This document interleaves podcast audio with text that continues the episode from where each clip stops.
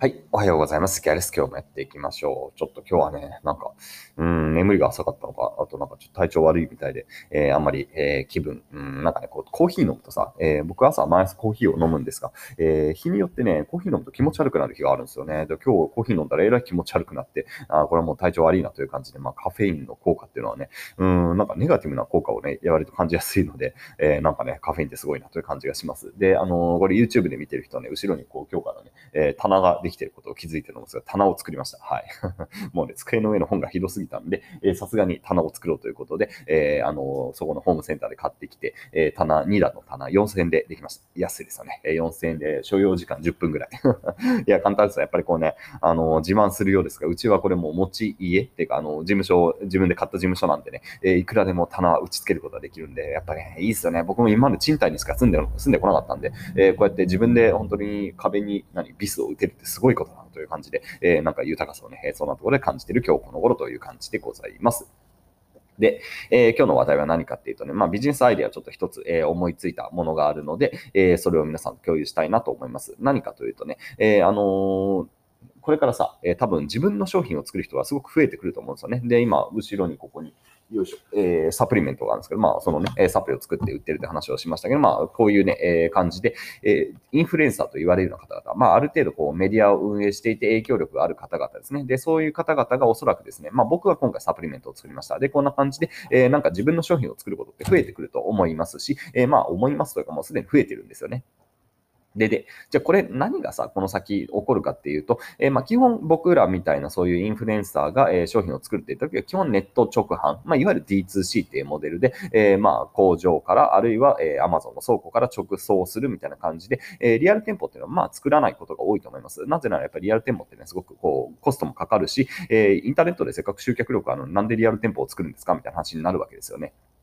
まあ、とはいえですね、えー、でもリアル店舗の意味っていうのもあるような気がしていて、で、僕自身もこのサプリメントは、まあなんかちょっと東京で、えー、売っても面白いかなと思ってですね、えー、手売り？もう本当にイベントみたいな感じで、えー、どっかのさ、うん、なんだろうな、まあどっかの行けてる、こう、セミナールーム、セミナールームじゃ微妙か、どっかのカフェかどっかをさ、えー、まあなんかやってない日借り切って、で、そこで、えー、その D2C に関するセミナープラス、えー、この、まあサプリを売る。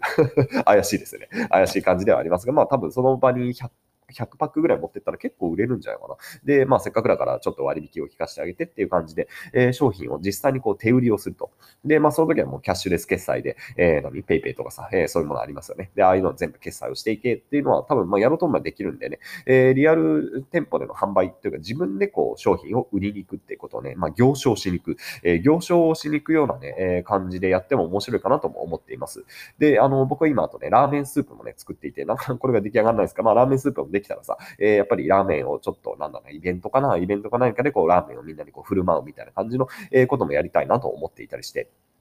まあ、何かというと、えー、あの、わざわざ店舗を出すまではないんだけど、ちょっと、えー、東京行って、えー、自分の商品をね、宣伝したり、手売りしたいっていうニーズっても多分出てくると思うんですよ。で、僕自身もこのサプリメントなんかも、まあ別に今回はやんないですが、えー、何かちょっとそうですね、こう、イメージで言うとアーティストの個展みたいな感じですかね。えー、一つの場所をちょっと、えー、一週間ぐらい、えー、借り切って、で、そして買ってる、借り切ってる間に、えー、自分のお店っていうのを一週間ぐらいポップアップで、まあ作ることができると。で、そして、えー、そこでお客さんと実際にこう、マンツーマンで話すことができる。もうあるいは、えー、商品だけ送っていって、で、ここに、えー、商品のそんなに、えー、どっかのさ、どこでもいいけど、まあ、おもつさんとか、えー、まあ、うん、僕、高円寺とかですけど、まあ、高円寺あたりさ、えー、ちっちゃいさ、なんかマンションの一室みたいなところで、えー、商品をこうずらっと並べておいて、そこに iPad が置いてあると。で、その iPad に僕が映ってる。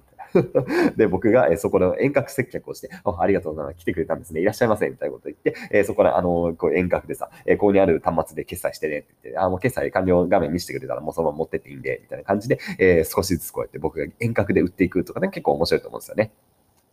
まあ、なので、鼻水が、話しながら鼻水が出るんですけど、えー、まあ、そんな感じでさ、えー、自分の商品を、えー、東京で売りたいって考えている人って結構いると思うんですよ。で、それはまあ、僕にか、何、僕と、みたいにインフルエンサーとかに限らず、実はそういうニーズって結構あると思っていて、まあ、あの、まあ、いわゆるポップアップ店舗とかってそんな感じではありますが、これをね、もうちょっとなんだろうな、今っぽくというかさ、えー、キャッシュレス決済で、えー、しかもリモート接客も可能みたいな感じのスペースみたいなのを作ったらさ、割と面白いと思うんですよね。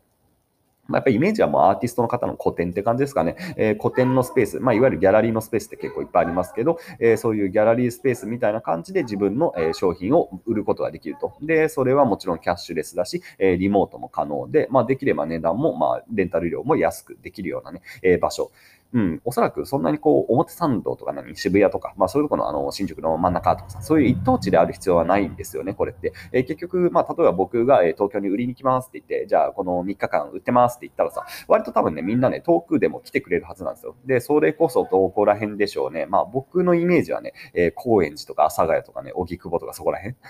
なんか好きな、なんかちょっとサブカルアンダーグラウンドな感じの、えー、まあ香りが漂ってますよね。もう、でも僕も東京から出て結構時間経ってるんで、ちょっとね、えー、文化感、文化感覚ないんですが、えー、まあ、イメージで言うとそっちの東京のね、西側の方のあたりっていうのはね、すごく、えー、面白い文化圏なんでね、まあ、そういうところで、えー、この僕が、例えばポップアップ店舗を、えー、3日間やりますと。で、これラーメンスープ持ってきて、もう 100, 100パックラーメンスープ軽トラで積んできたんでみんな買ってくださいとか言って、えー、で、ラーメンもその場でできますよみたいな感じで、えー、やったら結構みんなね、楽しんで来てくれますよね。で、まあ、まあ、ラーメンスープじゃ大して儲かんないでしょうけど、えー、まあ、それ自体はすごく面白いね、えー、まあ、コンテンツ、それ自体コンテンツになりますよね。うん、池谷さんが、えー、今、荻窪にいて、えー、ラーメン振る舞ってるよみたいな感じで、やっぱ1パック3000円持って帰れるよみたいなのは結構ね、いや、僕はあったら面白いなと思いますし、僕以外の人がそれをやってたら、おあ、行きます、行きます、みたいな感じでね、行きますよね。えー、うん、なんかそういう、こうね、なんだろうな、こうやったコロナの影響もあるのかもしれないけど、こう、実際に人が集まる場っていうものをもう一度こうデザインし直すことの意味ってね、結構高まってきてるのかなという感じはします。で、もちろんさ、まあそれはもう未だに、えー、今もやってる人がたくさんいて、え、僕の友人のアーティストなんかもね、えー、個展を開いていたりもしますけど、